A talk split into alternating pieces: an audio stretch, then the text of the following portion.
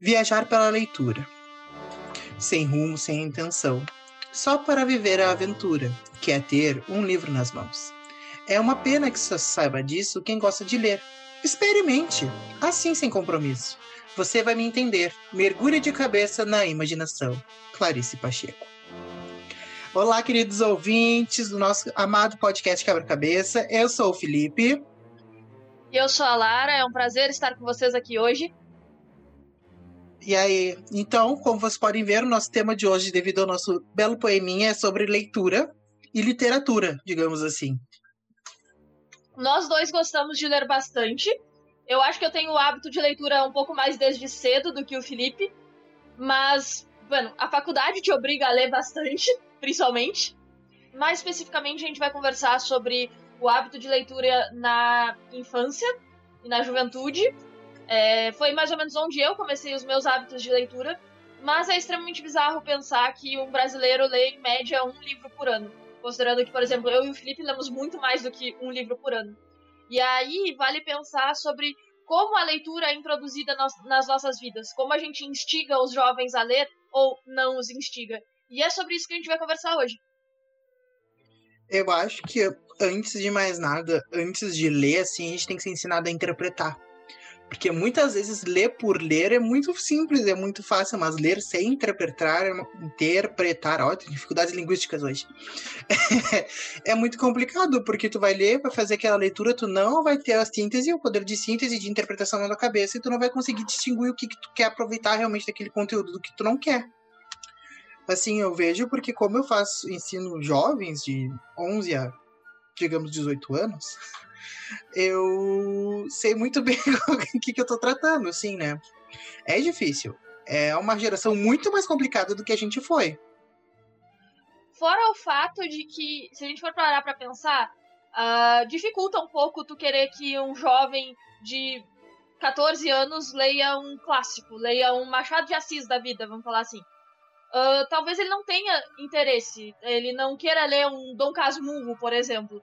Talvez tu tenha que inserir ele primeiro a Harry Potter. Vamos botar assim, porque é um clássico que a maioria das pessoas começa a ler por Harry Potter. Nunca li Harry Potter. Mas. Eu também não. existem livros com faixa etárias e instigar, instigar a leitura, tu deveria começar com os livros dessas faixa etárias. E é muito bom a gente ler livros nacionais, mas às vezes alguns livros internacionais são mais fáceis de se começar. Uh, até pela tradução ser mais facilitada ou coisa assim. Então, tipo, complica essa questão de síntese quando tu tá tentando botar uma leitura mais avançada do que o nível da pessoa. Eu não sei, Lara, mas eu acho que a gente teve, pegou o gosto pela leitura meio junto, mas só que eu acho que tu foi muito mais instigada a ler do que eu. Eu acho que essa foi a diferença. Recife tive um poder de interpretação muito bom, né? mas eu acho que assim, o que eu vejo assim, a gente começou a ler, eu me lembro até hoje que o primeiro, a primeira coleção, na verdade, que eu comecei a ler, que eu amei, foi Querido Diário Otário. E eu me lembro também que na época eu fui muito julgado na adolescência por gostar de Querido Diário Otário. Tu foi julgado por gostar de Querido Diário Otário e eu por gostar dos meus livros de fantasia, que eram com corujas. que é a série Guardiões de Garrole. São, acho que 15 livros, eu li até o 7, mais ou menos. E tu zoava muito com a minha cara porque eram livros de corujas. Só que tá aí, até hoje, fantasia é um dos meus gêneros favoritos de livros. E eu não me lembrava desse fato. e sei lá, tipo, é, eu acho que eu comecei a ler mais quando foi inserido nas nossas aulas de português ou literatura, não lembro ao certo, a leitura de livros que nós trouxemos para o colégio. Ou seja, eram livros mais jovens, eram livros que não eram exatamente clássicos. Clássicos eu fui ler depois de grande, depois quando me deu vontade de conhecer esses clássicos. E aí foi aí que eu comecei a ter o hábito da leitura, e foi muito mais pelo colégio, meus pais não são, não são muito de ler. E aí eu fui consumindo. Aí eu fui lendo adoidado, no ensino médio eu tava lendo Crônicas de Gelo e Fogo, livro de mais de 500 páginas que eu li em uma semana.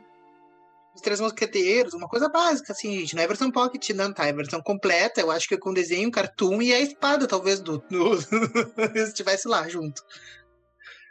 Então, assim, o que eu vejo é que a gente teve uma iniciação à leitura junto, só que a gente tomou caminhos para a leitura diferente. Mas eu acho legal pensar que esse estímulo surgiu realmente da escola, não, não veio de outro. A gente foi obrigado pela vida a ler mais devido à faculdade, com certeza. a gente tomou esse gosto pela escola, assim. Eu me lembro muito mais de ler na escola do que ler em casa. E é uma coisa que me traz muita satisfação até hoje pegar um livro e ler. Que são coisas que a gente não tem mais tanto tempo para fazer.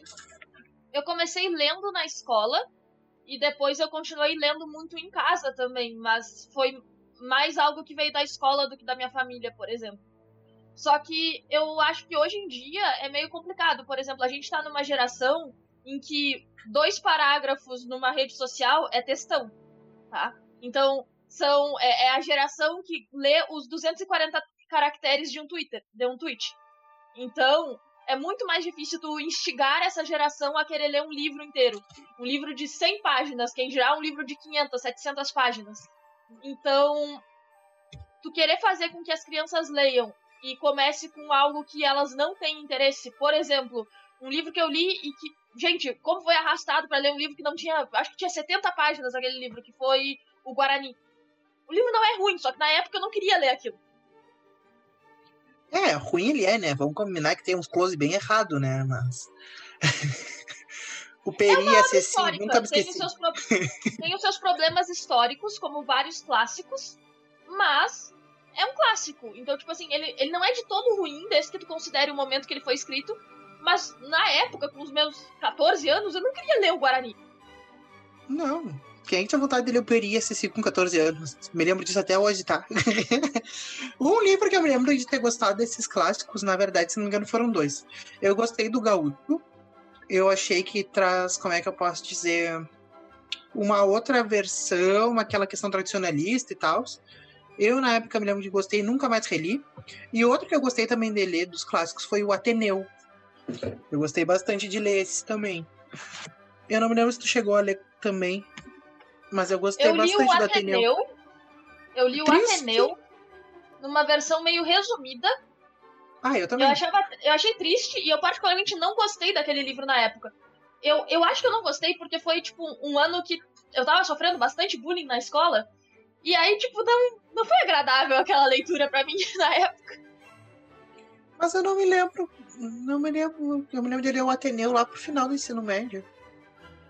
É, segundo ano do ensino médio, o inferno da minha vida. Segundo? Primeiro ou segundo? Primeiro. Pra mim tinha sido no primeiro, no segundo pra mim foi fichinha. Foi o ano em que os trogloditas começaram a implicar comigo porque eu fiquei com cara. Ah, foi. Então foi no primeiro. Foi no primeiro, Foi então. o primeiro ou o segundo. Vulgo o ano do inferno da minha vida. Foi nesse ano que eu li o Ateneu, não foi uma boa leitura para mim. Em todo caso, clássicos é algo que eu só vim começar a ler mais por agora. Tipo, eu li os Três Mosqueteiros por vontade própria e aí eu gostei bastante. Acho que foi tipo no meu último ano de ensino médio. Tanto que eu roubei o foi livro da biblioteca. Oi, amada, eu ouvi direito? eu tenho o livro é ainda é? aqui em casa. Ah, foi um furto da biblioteca? Hum, Não, eu viajei tá pro cassino e eu esqueci o livro lá. E eu tinha esquecido que eu esqueci o livro lá. Então, tipo, eu, eu literal, tipo, eu não encontrava o livro em lugar nenhum para devolver.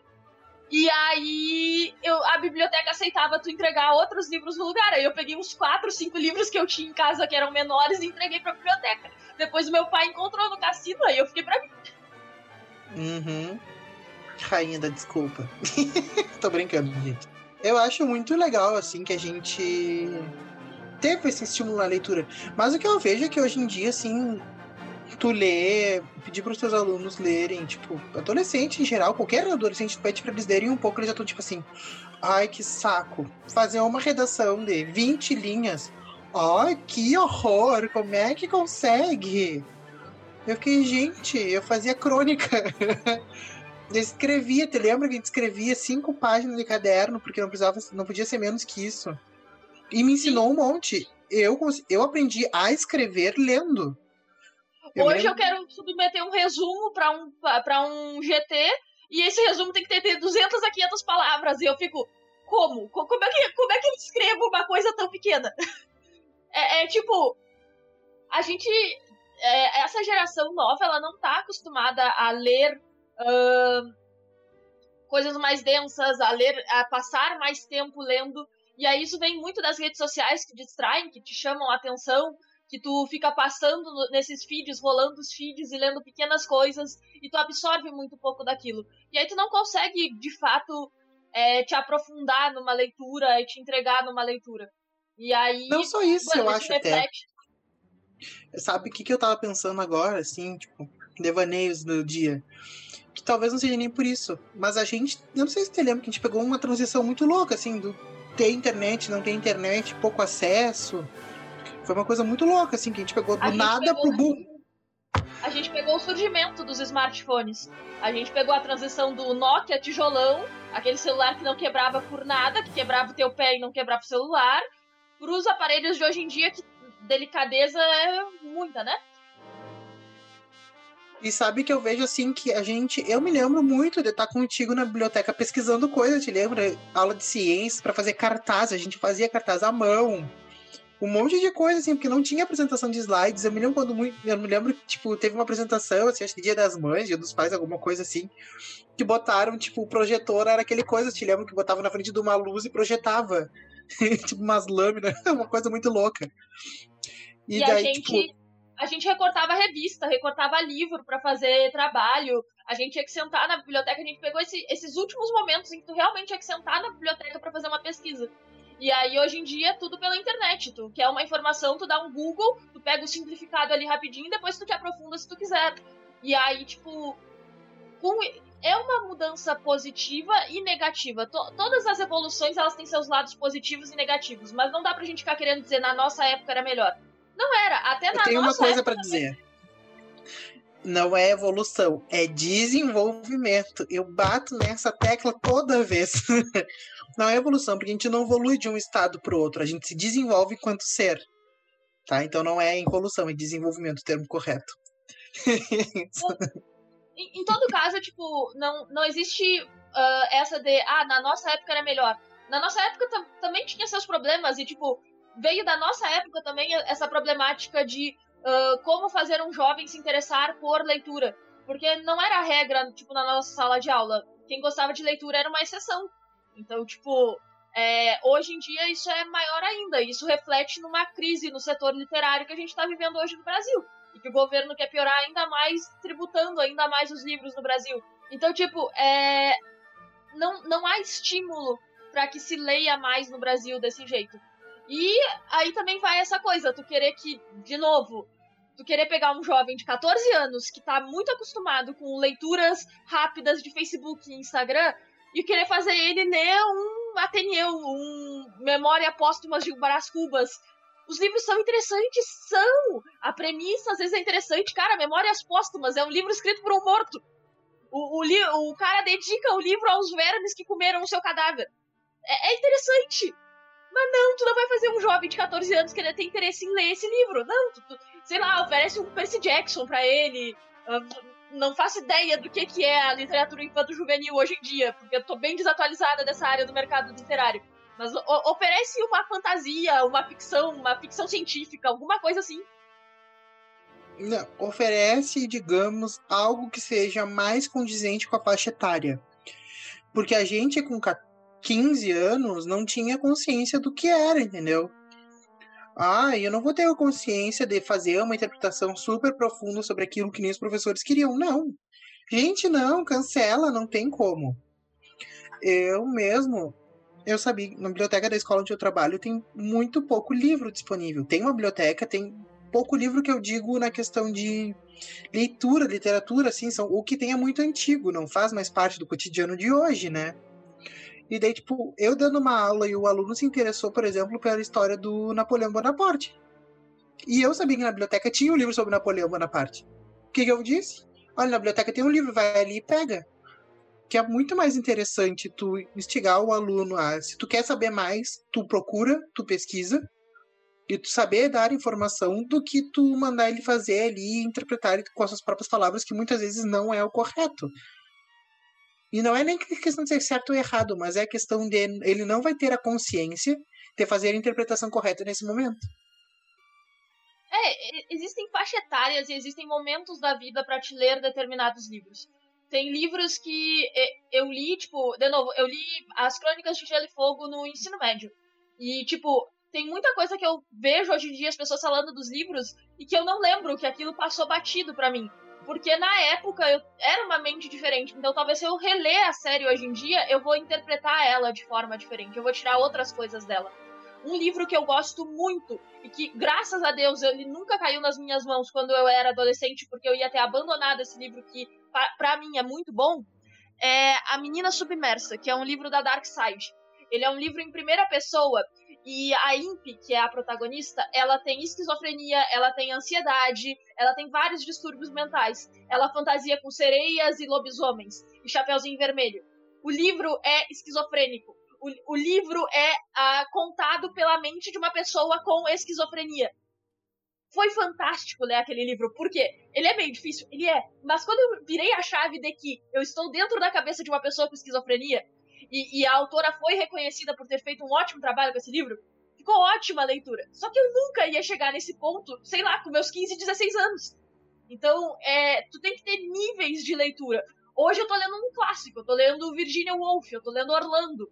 É, Don Quixote eu li em espanhol, no início da faculdade. Eram momentos diferentes para livros diferentes. Sabe que uma, um livro que eu gosto muito de revisitar, que eu acho que sempre traz boas coisas, é A Menina que Roubava Livros, né? A gente tem muita história com esse livro. que eu gosto dele desde novo, assim. É um livro que eu carrego, meu livro chega a estar assim, ó, zoado de tão surrado que ele tá, porque eu acho que eu já li ele umas três, quatro vezes. E é um livro que eu carrego no meu coração por ser um dos meus preferidos, assim. E toda vez que eu releio ele, eu, a gente carrega uma bagagem diferente, né? Quando eu reli ele com que idade eu tinha, 14, 13, 14 anos, a primeira vez, eu achei o máximo, o máximo. Porque ele contava a época da Segunda Guerra Mundial e como é que eram perspectivas e tal. Depois, quando eu fui reler a última vez agora, que faz pouco tempo, na, quando eu ainda estava na faculdade de antropologia, eu percebi várias coisas que ficaram subentendidas. Por exemplo, a questão do racismo, que é muito bem explícita no início do livro, a gente não se dá por conta. A questão da perseguição, a fome, o sistema de inflação, o quão pesado é tu queimar um livro e julgar o livro pela capa, literalmente. São coisas que a gente não, não liga a chavinha. E quando tu re, re, volta, tu consegue entender coisas que talvez não ficassem tão claras para ti na, naquela época. E para mim foi tipo assim, continua sendo para mim um dos melhores livros assim que eu li. Esses tempos, o último livro que eu li, na verdade, de ficção, eu li Júlio Verne. Eu tô começando a revo revoltar nesses clássicos. que eu nunca li, eu sempre tive curiosidade de ler Júlio Verne. E daí tem 20 Mulheres Submarinas, tem A Volta ao Mundo em 80 Dias, mas eu fui totalmente contramão, porque eu ganhei um livro diferente que é Miguel Strogoff. E Miguel Strogoff se passa bem na época do, da Guerra da Rússia, praticamente. Entre Prússia, mais ou menos, 1800 e Nova Pedrada, e é, ele não deixa muito bem entendido, mas é muito interessante, assim. E para mim, que sou historiadora, me dá uma base muito grande para me compreender como é que funcionava naquelas relações. E eu ainda li ele em português de Portugal, então tornava tudo um pouco mais engraçado. Porque ele é um livro. Ele não é para ser sério, mas ele é um livro meio cômico, assim, sabe? Ele tem aquele herói heróico, mas ele é um herói heróico, muito heróico, entendeu? Ele sobrevive a uma queimadura no olho, entendeu? Ele é assim, ó, quase o Superman do livro. E daí, ao mesmo tempo, tem dois jornalistas que seguem ele. É uma coisa muito louca, assim, é muito engraçado. É um livro que me trouxe muita alegria. Eu li um livro do Júlio Verne, que foi A Volta ao Mundo em 80 Dias. Eu adorei aquele livro. E Júlio Verne está na minha lista de, lista de clássicos que eu quero ler.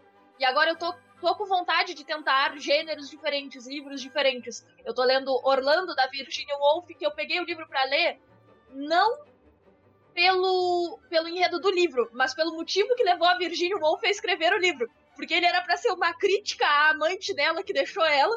E o filho dessa amante disse que é a maior carta de amor que ela já viu. Então eu quero muito ler esse livro.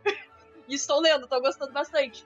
É, agora eu tô querendo ler uns contos de terror, porque eu, eu, li um e gostei. Aí eu tô pensando em ir pros clássicos, Edgar Allan Poe, uh, o Poe, eu nunca sei como é que pronuncia, uh, ah, HP Lovecraft. E aí eu, eu, quero tentar umas coisas diferentes. Júlio Verne tá no meu, na minhas listas de clássicos para ler. Agatha Christie, eu tenho três livros dela, eu li um e gostei muito. Mas são, eu tô nesse momento querendo ler clássicos. eu estou nesse momento entendendo que, é, mesmo que seja uma escrita diferente, eu ainda posso aproveitar essa escrita, eu ainda posso gostar dessa escrita e, ter, e gostar dessa leitura. Mas seria muito diferente se eu tivesse lido no ensino médio. E aí eu tenho um exemplo muito bom, porque eu quase me desfiz de livros raríssimos da minha estante.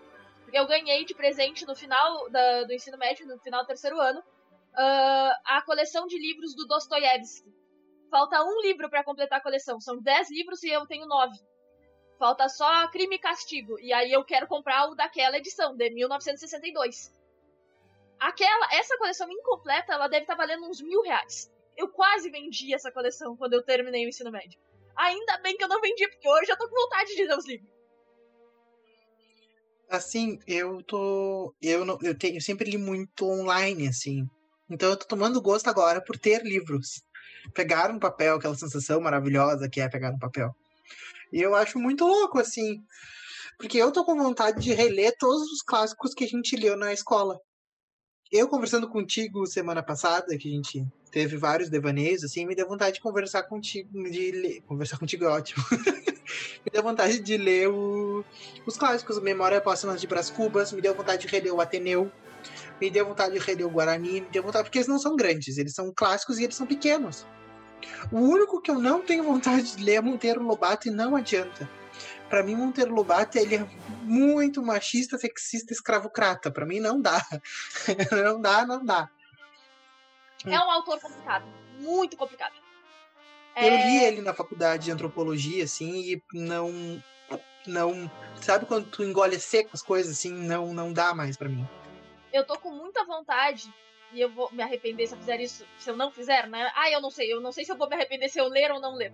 Que é ler Makunaíma, que é uma leitura bem difícil, mas é eu gostei porque um canal do YouTube que eu acompanho, que é Valer um Livro, ela tá fazendo a leitura de Makunaíma, dois capítulos por semana, e aí ela faz uma live para discutir os capítulos todo domingo. E aí eu já assisti a primeira e a segunda live, então até o terceiro capítulo, e é muito interessante, porque traz ali todos os mitos brasileiros. É, tem quem diz que Macunaíma é o reflexo do que é a cultura brasileira. O que é ser brasileiro é Macunaíma. Essa é a literatura brasileira. Essa é a cultura brasileira. Macunaíma reflete a cultura brasileira. Não essa ideia de uma cultura quase eurocêntrica, extremamente católica e certinha. Não. O Macunaíma reflete o jeitinho brasileiro. Macunaíma é um herói sem, é, sem caráter. E não é sem caráter dele ser mau caráter, é que o caráter dele está sendo construído. Então ele não é bom caráter nem mau caráter. Ele é brasileiro, ele é o jeitinho brasileiro. Ele faz o, o melhor para ele, para resolver os problemas dele. Ele é preguiçoso, mas ele sabe como resolver as situações. Então, assim, é, acompanhando essas duas lives, me deu muita vontade de ler o livro Macunaíma. E eu nunca iria ler Macunaíma no, na escola. Nem a pau. Nem que me pagassem, eu não ia conseguir ler aquele livro, porque ele é uma leitura mais difícil. Mas hoje eu tô com vontade de ler. Não tá nem nas leituras obrigatórias, se não me engano. Macunaíma ele é um clássico muito complexo. Eu acho que ele não tá nem, nos, nem nas leituras obrigatórias de literatura da, da escola. Não me lembro agora direito. Eu li esses tá. Mas daí uma coisa muito engraçada: Júlio Verne é tabelado para 12 anos. tu vai ler Júlio Verne com 12 anos, tu vai ter um surto psicótico, tu vai querer viajar de avião. não, não sei. E é muito complicado tu ler Júlio Verne na versão clássica, porque tem as versões simplificadas. Quando tu é jovem, tipo, eu lembro que eu li a, a Volta ao Mundo em 80 Dias, meio que jovem demais, e, e apesar de eu gostar do livro, ele tinha descrições demais. Júlio Verne, ele descreve tudo aquilo que está acontecendo a ponto de como se tu se ele estivesse falando com um especialista no assunto. Só que tu não é especialista. E aí é descritivo demais. É quase um Tolkien levando duas páginas para descrever um passo que os personagens deram na estrada. Não, eu acho muito engraçado. Nesse Mikhail Strogoff, ele tem, ele tem várias festividades, várias coisas no meio, né? Que é na guerra, ele tá fugindo, ele tem que levar a carta. Então, não vou dar spoiler, não é esse o meu objetivo. Mas, tipo, eu me lembro da descrição que ele descrevia a cortina do lugar, entendeu? Que a cortina era em veludo cor, vinho, digamos assim, com a textura quase como se tocasse num coelho. Eu fiquei tipo, gente, eu não preciso saber disso. eu sei, assim, eu enquanto antropólogo, eu entendo quanto é importante uma descrição densa. eu sei o quanto é importante tu saber descrever as coisas. Mas tem coisas que talvez não sejam tão importantes assim. Então, tu descrever um local exatamente como é que é, a textura de tu tocar na parede, não é necessário, entendeu? Mas assim como as pessoas estavam vestidas, que época é, até para trazer o leitor mais pro teu olhar, pra tua percepção da história, que é o que interessa muitas vezes, né? Isso é interessante porque mostra uma evolução na escrita da, da fantasia como um todo. E é muito claro quando tu pega a, a alta fantasia, que o que é mais conhecida Tolkien com O Senhor dos Anéis. E O Senhor dos Anéis é um livro extremamente descritivo. É, é chato de ler de tanta descrição que tem no livro. E aí tu vai para as altas fantasias de hoje em dia. E aí alta fantasia é aquele mundo que é criado do zero. Ele não é baseado no nosso mundo. É criado outro mundo, outra cultura, outras raças, outra língua. E aí, as altas fantasias de hoje em dia, elas já não são mais tão é, descritivas, elas deixam muito espaço aberto para te preencher aquilo ali da forma que tu imagina. E aí isso torna até às vezes a leitura mais interessante, porque tu pode conversar com outras pessoas sobre o livro e muitas vezes vocês imaginam uma mesma cena de formas diferentes. Então, é interessante. Mas, de novo, existem certos livros que tu não vai ter saco para ler com determinadas idades, porque eles são muito densos, porque eles são muito é, arrastados, porque tu não tá com a motivação certa para ler aquele livro. Uma coisa que eu acho muito engraçado, assim, é que é meio hipócrita dizer, né? Mas eu acho muito mais interessante. É praticamente possível, mas tu ler antes de tu passar o conteúdo, por exemplo, para os teus alunos. Por mais que tu saiba o que, que retrata, tu tem que ler e eu acho que muitas vezes isso faltava para os nossos professores. Principalmente alguns dos quais eu não vou citar. conteúdo antes de passar. Porque eu aprendi muita coisa em literatura. Aprendi, não nego. Mas eu acho que até veio um pouco da antropologia, me veio um pouco na cabeça quando eu falo em literatura, assim, me mistura um pouco das coisas. Mas eu também me lembro, assim, de, tipo, das coisas que eu não aprendi, que eu poderia ter aprendido também, que seriam muito mais úteis do que outras coisas. Por exemplo, ler certos clássicos poderia até ajudar no vestibular. E eu que nem a gente assim, fez. É... Se o professor tiver lido aquele livro, ele tem mais argumentos para te convencer a querer ler o livro. Quando o professor não leu aquele livro, às vezes, tipo, ele sabe o conceito do livro, mas ele não sabe te dar motivos para se engajar naquela leitura. E isso é um ponto em vários aspectos fundamentais. Tipo, eu consigo pegar os meus livros favoritos, aqueles que eu li, e te motivar a querer ler eles, porque eu sei o que eu gostei neles e eu posso tentar te passar isso. Agora, se for para os livros que eu tenho na estante que eu não li, e sim, é, infelizmente, eu tenho livros na minha estante que eu não li porque ainda não deu tempo, né? A gente, eu gosto de livros físicos há muito tempo, então eu vou acumulando. E, Acumuladora, tipo, acumuladorzinha. Não, não, não, não, não. Eu, eu já doei livro, eu já vendi em sebo e agora eu tô trocando livros no Scooby. Eu tenho mais de 40 livros pra, pra trocar no Scooby eu já enviei mais de 10 livros para outros lugares do Brasil. Então eu tô, tô, eu tô ficando na estante só aquilo que eu quero mesmo. Mas, é, quando tu lê o livro, tu tem mais argumentos para incentivar outras pessoas a lerem ele ou não. E aí eu acho que isso fez falta para alguns professores nossos.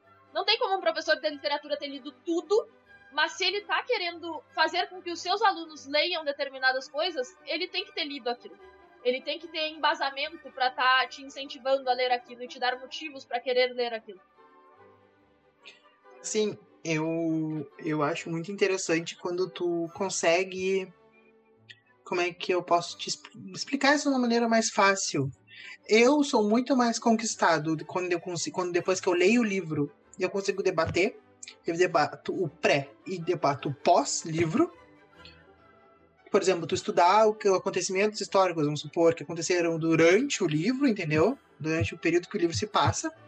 Tu lê o livro e depois tu estudar, entendeu? Debater sobre o livro e linkar as coisas. Eu acho que é uma estratégia de aprendizagem muito mais válida do que, por exemplo, que nem fiz, tipo, fizeram com a gente. De cada grupo lê um livro e depois apresenta para os demais. Fica uma coisa meio tipo, e agora? Entendeu? Que fica sem debate, porque daí tu tem que aceitar aquela ideia de ensino cofrinho, sabe? Que só deposita coisa na cabeça das criaturas e deixa. Entendeu? Sem, sem um bate volta, sabe? Que eu acho que eu aprendo, aprenderia muito mais nessa coisa questão de discussão. Não que eu seja barraqueiro, longe disso. É, eu concordo contigo. Sei lá, tipo, teve. No início da faculdade de Direito, teve um negócio muito legal. Foi na matéria de hermenêutica, que eu posso dizer que é a cadeira de interpretação, mas hermenêutica não é só interpretação, mas eu não, não vamos me aprofundar nisso agora. Que foi o livro O Caso dos Exploradores de Cavernas. E eu acho que eu não conheço um curso de direito que não tenha um debate sobre esse livro em algum momento do curso. É um livro extremamente curtinho. É, a livraria de Pelotas aqui sempre tem esse livro, porque ele é sempre pedido no segundo semestre da, da faculdade. E é, ele, esse é um livro que caberia ler na época de ensino médio. Caberia uma discussão numa aula de filosofia ou até numa aula de religião, talvez, porque é aquele caso, é, é o debate sobre moral, é o debate sobre o que, o que está certo e o que não está certo. E, por exemplo, um livro que traz muito isso, que eu gostei muito de ler, foi Justiça, o que é fazer a coisa certa. E ele começa o livro te trazendo os casos do, do trilho de trem, do vagão de trem descontrolado. E aí tu vai matar um, vai matar dois, o que é certo, o que é errado, e aí muda a situação, e aí tu muda de posição, e de novo tu tem a, a escolha, matar um ou matar, matar dois. E, e aí tu vai se colocando nessa contradição do que, que é moral, e talvez tivesse sido uma discussão interessante desse ter, um livro que é bem fácil de ler e é pequeno. E eu concordo com isso. Eu tenho muito mais interesse em ler alguma coisa se eu vou poder debater sobre isso depois. Ou se eu estou vendo as opiniões de alguém sobre isso e eu não concordo 100%, eu quero ter as minhas próprias opiniões. Mas eu, eu me instigo mais a ler se eu tiver alguém para discutir sobre o livro depois. Assim, semana que vem a gente vai debater sobre metodologias, enfim, meio acadêmico e tal, que é o tema da semana que vem. Mas o, o, um spoilerzinho assim que eu dou é que a minha faculdade de antropologia inteira foi questão de debate. Não tinha uma aula que não era debater texto. Então tu tinha que ter ido para aula, ler o texto em casa e depois ir para aula para conversar sobre aquele texto e ver outros pontos de vista sobre o mesmo conteúdo. Então eu acabei conhecendo muitos autores, muitos clássicos, muita coisa que eu não fazia ideia que existia. E caberia muitas discussões em diversos aspectos de toda a educação. E isso agora, eu quando me formei agora em história, a gente consegue ter outra outra condição, entendeu?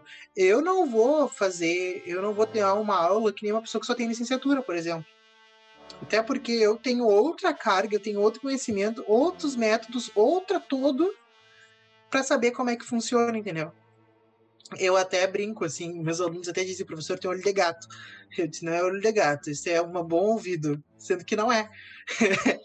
eu sei quando eles eu tinha uma turma com 40 alunos, e eu passando conteúdo, e lá no fundo eles estavam batendo figurinha. e, eu, eu disse assim, fulaninho, fulaninho, parem de bater figurinha. Ah, eles só se levantaram. Como assim? Não tinha como eu ver. Realmente não tinha. Mas eu, pelo meu conhecimento de visão, espacialidade da antropologia, eu consigo ver isso, entendeu? Então são coisas que se intercalam. E isso cabe também para leitura. O, diversos pontos de vista sobre o mesmo determinado tema, diversas bagagens, se tornam diferentes. Eu li, eu vou ler agora, por exemplo, Memórias Póstumas de Brás Cubas com uma visão. Tu vai ler com outra visão. E terceiro elemento, quarto elemento, vão ler com suas visões. Então cada um vai tirar suas próprias conclusões. Exatamente. E tipo, é... a leitura, ela é muito boa pra. Em, alguns, em algumas formas, ela é uma válvula de escape. Eu sempre gostei, por exemplo, muito de ler para poder ir parar num mundo que não era o nosso. Então, tipo, é, é uma forma de fugir, às vezes, dos teus problemas. De ir pra pele de outra pessoa e, às vezes, se inspirar em algum personagem, aprender com vi a vida de algum outro personagem. Tem uma frase que é muito clichê, mas que eu gosto muito, que é quem não lê vive uma única vida. Quem lê vive milhares. Porque tu, tu te coloca na pele de outro personagem e às vezes tu não gosta daquele personagem, ele é chato, ele é burro, ele tu, tu fica tipo com raiva do personagem, por que, que ele tá agindo assim? Mas é legal, é, é, é divertido, é, experimentar outras coisas, viver outras coisas que tu não vai viver no mundo real, mas que tu pode viver na leitura. E isso é algo que sempre me instigou muito. Eu sou uma pessoa que tem muita vontade de escrever um dia um livro. Eu devia sentar a bunda na cadeira e escrever, porque eu nunca parei para de fato fazer isso. É, o documento em branco do Word me assusta um pouco. Mas eu comecei a criar muitas histórias fantásticas na minha cabeça, porque eu gostava disso, da ideia de criar um novo mundo, criar uma história diferente com personagens que ensinassem algo para os jovens, para quem lesse, e pra, tipo, passar alguma lição, passar coisas que eu aprendi. E isso sempre me encantou na leitura. Então, tipo, hoje em dia, pensar, olhar para a história de vida de um autor, pensar o momento que ele escreveu aquela obra e, e pensar, ler o livro pensando, tá, onde está o autor nessa obra? Qual desses personagens é o mais parecido com esse autor? Porque normalmente um autor se coloca na sua obra, nem sempre como o protagonista. E aí, às vezes, eu tenho muito interesse nisso. Tipo, a gente tá estudando um determinado autor. E aí eu, eu queria. Hoje eu tenho vontade de pegar esse livro para entender, tá, quem é o autor nessa obra. Tipo, agora eu tô lendo Orlando. Eu sei que Orlando é a amante da Virginia Woolf. Mas eu ainda não descobri quem é a Virginia Woolf no livro. E eu quero descobrir quem é. E, tipo, é, é muito interessante isso, ver como. Eu, eu já li um pouco da, da, da, história sobre o livro, da história ao redor do livro, antes de comprar ele. Mas foi isso que me instigou a ler o livro. E aí isso é, é interessante, trazer essas diferentes facetas sobre a leitura pode levar as pessoas a quererem ler mais. É, e ah, não sei, assim, fiquei meio sem palavras, assim, porque eu adorei o que tu falou agora. Mas me parece, assim, que a gente. A maturidade faz muito bem pra gente. E a gente começa a entender coisas que a gente antes não entendia. Como a gente sempre fala em todo episódio daqui, que a gente. que a maturidade e o desenvolvimento intelectual muda, né, conforme o passar dos anos. Mas eu fico assim, pensando que se talvez se a gente tivesse tido outras experiências, talvez a gente não fosse tão humanas, por exemplo. Se a gente tivesse vivido outras coisas, se a gente. Entendeu? Porque querer ter uma fuga da realidade é uma coisa que traz muitas pessoas pra leitura, né? É, sei lá, tipo. E, e às vezes o estilo de livro que tu gosta de ler diz muito sobre a tua vida. Eu sempre gostei de fantasia, de um mundo fantasioso, que não fosse um mundo real. Então, Utópico, eu né? era. Oi? Utópico e distópico, né? Utopias, distopias. Por exemplo, eu nunca fui fã de romance. Mas por quê? É porque eu não me enxergava naqueles romances. E aí, tipo, eu não, não, não gostava, não, não me dava nos nervos, não, não me agradava. Hoje eu comprei um romance sapatão, autora brasileira. E aí eu tô com muita vontade de ler o livro. Por quê? Porque, porque é um romance sapatão, porque eu acho legal, porque vai estar tá cheio de estereótipos sapatão ali, e aí é divertido, tu, tu dá risada de coisa que tu mesma passa. Então, tipo, é diferente. É, eu, eu lembro que, de novo, eu vou, vou voltar pros livros de fantasia que o Felipe zoava da minha cara, sobre corujas. E eu adorava aqueles livros sobre corujas, porque eram corujas filhotinhas que estavam se desenvolvendo, e aí, tipo, tá parecendo muito besteira agora, eu sei, mas era tipo, elas estavam todas numa situação que exigia coragem delas, que exigia elas crescerem e conseguirem se libertar. Elas estavam presas e elas precisavam fugir e elas precisavam crescer. E tipo, sei lá, eu gostei daquela história. Me ensinou lições sobre coragem, sobre amizade e lealdade. E que eu levo até hoje. E que eu identifico em outras histórias que eu li. E que eu gosto disso. Eu gosto de personagens que têm coragem de enfrentar os próprios medos. É, personagens que se levantam e aceitam desafios. Sim, é o clichê da jornada do herói, mas eu adoro esse tipo de clichê. E aí, tipo, começou naquele livro sobre corujas. E hoje, tipo, sei lá.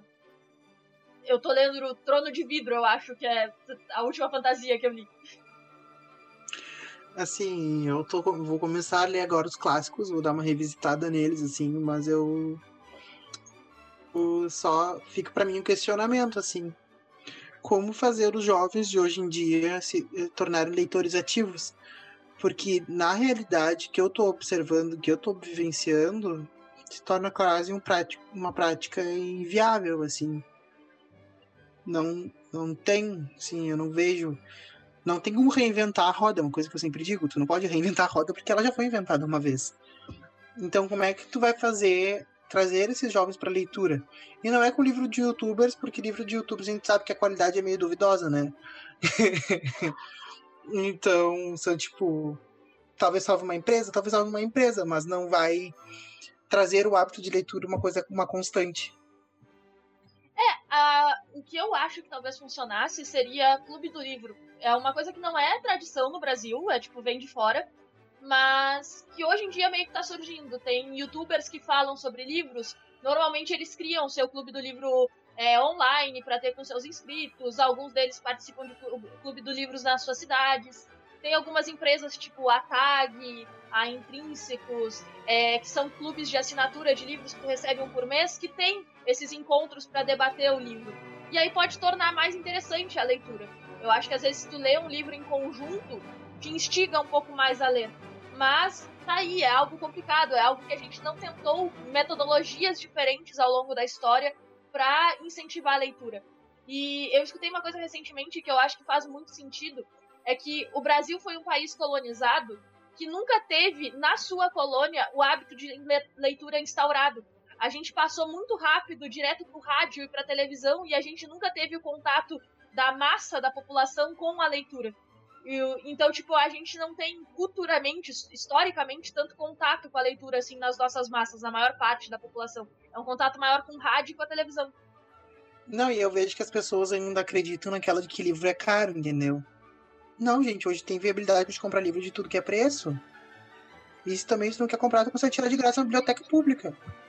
Então, assim, a, é, teve durante muito tempo no Brasil uma, uma colonização, né? Que a gente sabe que livro era só para elite e, e, essa elite poderia ler, e, enfim, era quem sabia ler também, quem tinha essa educação. Mas, tipo, são coisas que perpassam, sabe? Que a gente, é, que a gente percebe. Que são estereótipos que ficam até hoje, que são enfim, são coisas que me doem dizer, mas que ainda tá no nosso cotidiano cultural, que é de não leitura.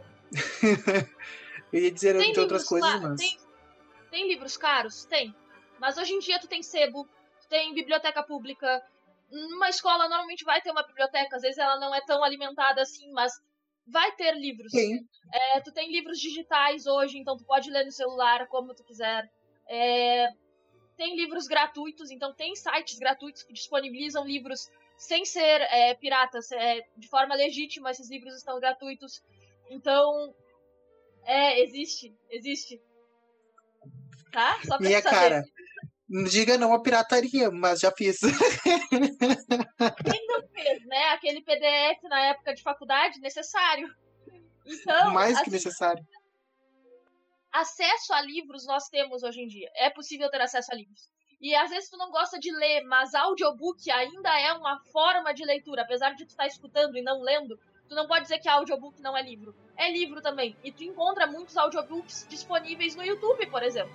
E tá tudo bem, tipo, já, já é alguma coisa. Já é uma forma de leitura. E às vezes escutar o audiobook junto com a leitura torna mais fácil também. Então, tipo, a gente tem meios para ler. A gente só tem que encontrar a forma certa de incentivar as pessoas a lerem. Não, e agora tu falou dos audiobooks, eu me, me peguei pensando numa coisa, audiobook é uma coisa muito inclusiva também. Porque ele permite que outras pessoas que não têm acesso à leitura em si consigam ler. Eu acho isso uma coisa incrível, assim, que o uso, o bom uso da tecnologia, né? Que a gente consegue chegar a outros patamares nunca imaginados, assim eu gosto de pensar nessas coisas, um ponto positivo em tudo, né? Mas. E aí existem, existem audiobooks pagos e existem audiobooks gratuitos que tu acha pela internet, tu acha no YouTube. Tem um audiobook que eu fiquei de novo com muita vontade de ler por causa do Makunaíma, que é um audiobook de Makunaíma feito por um autor. Então ele interpreta os papéis, as falas dele são bem caricatas para cada personagem. Eu dei muita risada. O primeiro capítulo tá gratuito e aí eu escutei e eu achei muito engraçado a forma como ele falava no audiobook e como ele interpretava cada personagem. Então, tipo, é isso, sabe? Existem formas pra gente ler. É só ler. Então é isso, gente. Se quiser nos seguir, é podcast quebra-cabeça no Instagram. Lá também tá nosso e-mail para caso queiram entrar em contato. Fechamos o nosso episódio aqui de hoje sobre leituras e literaturas infantis juvenis adultas, talvez. eu sou o Felipe. E eu sou a Lara. Foi um prazer ter vocês com a gente aqui hoje. E a gente vê vocês no nosso próximo episódio. Beijinhos. Beijos.